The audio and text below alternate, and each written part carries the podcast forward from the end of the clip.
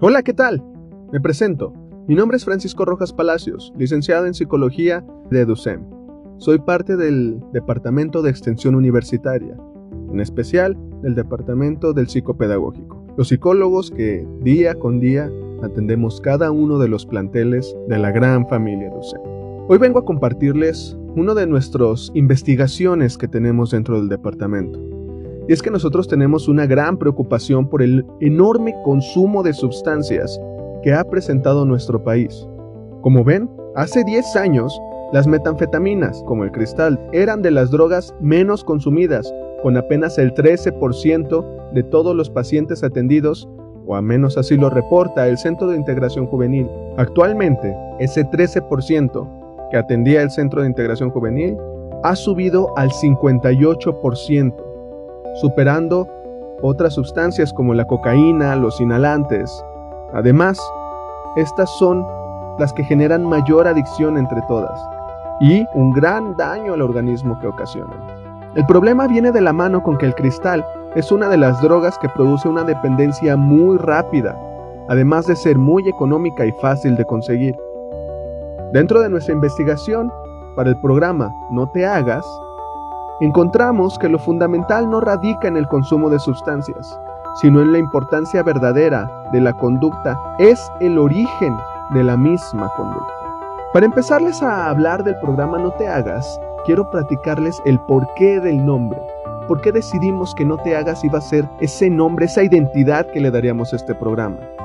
Y es que nos dimos cuenta que en la gran cantidad de personas que consumen, en la gran cantidad de pacientes atendidos en todas las instancias, nos hemos encontrado con que el consumo de sustancias es principalmente para huir de la realidad, para huir de aquellos problemas que se tienen día con día en nuestra sociedad y que muchas veces nosotros no tenemos las herramientas como para enfrentarnos directamente a ellas. Y por evitar ese dolor, para evitar ese conflicto, decidimos apartarnos de ellas creando otra realidad o utilizando este consumo para crear otra realidad. Entonces decidimos utilizar este nombre, no te hagas, para que se dejen de hacer y se enfrenten por fin a lo que está enfrente de ustedes. Porque el consumo sí es otro camino. Desafortunadamente es un camino que solo dura unos minutos, unas horas. Pero el problema, la realidad terrible, ahí va a seguir estando. Esa sí no va a ningún lado hasta que nos deshagamos orgánicamente de él. Nos encontramos que los orígenes de dichas conductas pueden ser distintas. La sensibilidad a la ansiedad, la pérdida de la esperanza, el ser muy impulsivos o el estar en búsqueda de sensaciones. Son las cuatro motivaciones principales que nos dan algunos teóricos dentro de la motivación del abuso y consumo de sustancias. Comparto la idea de que cada individuo es un mundo, es más, yo diría que un universo entero, que las diferentes situaciones de la vida las interpreta de una manera distinta cada persona. Sin embargo, logramos calzar las distintas vivencias de los adolescentes que consumen en estas cuatro motivaciones, pero también encontramos una constante vital en el contexto de un consumidor, y este es la negligencia por parte de los padres hacia una correcta guía y la toma de decisiones de los hijos. Quiero aclarar algo, yo soy el primero en distinguir que en la actual condición social en la que nos encontramos, las exigencias económicas son muy grandes y que en muchas ocasiones incluso hemos llegado a tener dos trabajos para apenas para que apenas nos alcance a comprar lo básico.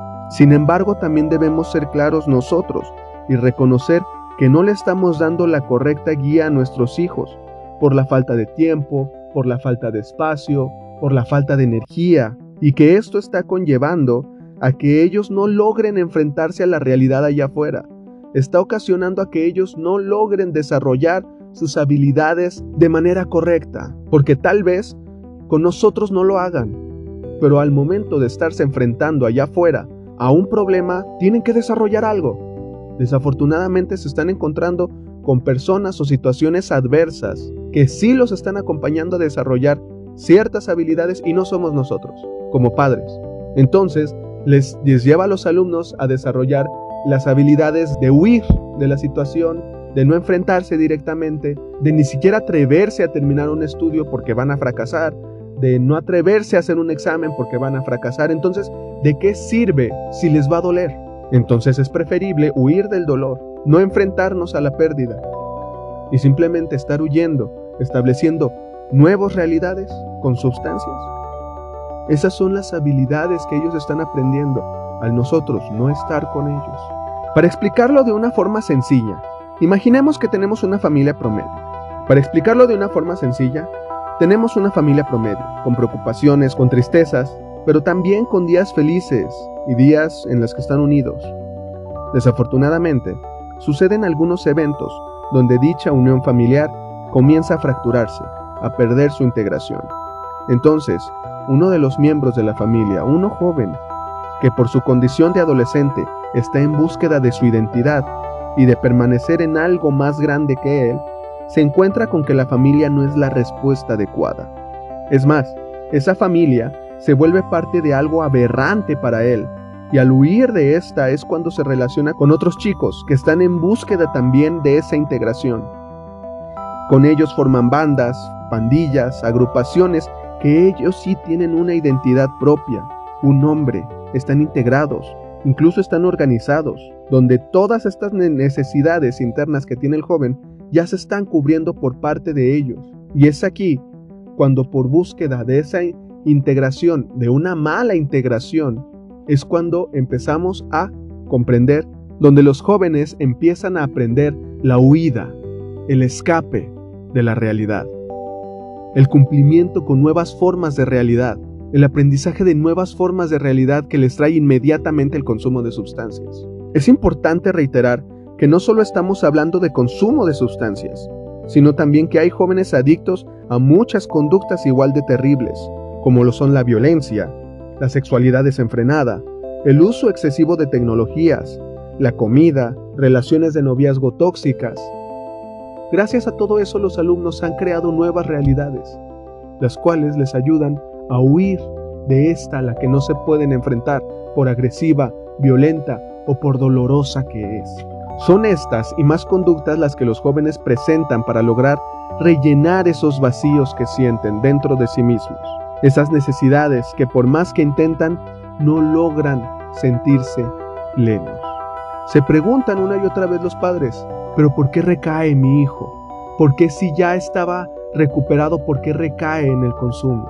¿Por qué recae con su novio, con su novia que le pega, que abusan de ellos? ¿Por qué recae en las mentiras? Si esto ya se había solucionado, porque simplemente esos vacíos no se han llenado. Y como no se han llenado, lo único que podemos hacer, o la única respuesta en la que llegan nuestros adolescentes, nuestros jóvenes, es meter más, intentarlo más, en exceso, hasta que se llene por lo menos en exceso, pero siguen sin lograrlo. Estos casos se han agrandado enormemente en la población estudiantil. Desde secundaria, el consumo se ha agravado. Ya cuando los alumnos llegan a preparatoria, nosotros, gracias a los filtros que tiene DUSEM, gracias al trabajo de DUSEM, es cuando nos damos cuenta, lo detectamos desde nuestro sistema de tamizajes electrónicos, donde cada alumno pasa por este filtro. Si en nuestros reportes encontramos alguna conducta que pueda propiciar o esté propiciando el consumo, inmediatamente podemos atenderlo con las herramientas con las que cuenta la institución, que vienen desde la atención individual, la atención con padres de familia, la canalización a centros especializados en adicciones y estamos en intervenciones colectivas constantes para la prevención de estos casos, siempre desde el punto de vista que el consumo es la enfermedad y no el origen ya que el origen, como lo mencioné antes, se encuentra en las necesidades de cada joven desde su desarrollo. Nos hemos encontrado con muchos casos, donde los padres refieren a un alumno tranquilo, sencillo, un alumno obediente y responsable, que cambió después de que los padres se dividieran, se divorciaran, después de que los padres se separaran por un conflicto, la familia se dividiera, y que el joven empezó a buscar otro lugar donde pudiera encontrar este cobijo que antes tenía su hogar. Lo encontró con jóvenes que le llevaron al consumo y poco a poco fue perdiendo el reconocimiento que tenía por sus padres, el respeto que tenía por las figuras de autoridad. Y con esta pérdida de la figura de autoridad, arrastran a todas las demás, a los maestros, a los directivos, a coordinadores. Y es aquí cuando nos encontramos también con alumnos, con jóvenes que simplemente no quieren estudiar, que han perdido la motivación, que los maestros, coordinadores, el personal de las escuelas se ha vuelto un enemigo hacia ellos, un enemigo que ellos reconocen que no les puede ayudar, que no puede ser de su servicio, ya que nunca les va a llenar. Y nos encontramos con alumnos jóvenes desorganizados, irrespetuosos, rebeldes, desafiantes, que odian tomar riesgos, prefieren estar en un área de confort para no exponerse a fracasar y volver a sentir dolor. La rehabilitación de un joven que consume requiere de recursos en habilidades de las personas que rodean al adicto. Requiere una transformación global del contexto en el que se desarrolla el joven mismo, porque si solo atendemos al alumno durante cierto tiempo, pero al regresar, en su, su mundo está dividido y roto, es cuando el resultado es una frase que mencionan muchos adictos a recaer en el consumo. Sí me rehabilité, yo cambié, pero cuando regresé a casa, aquí afuera, todo seguía siendo igual.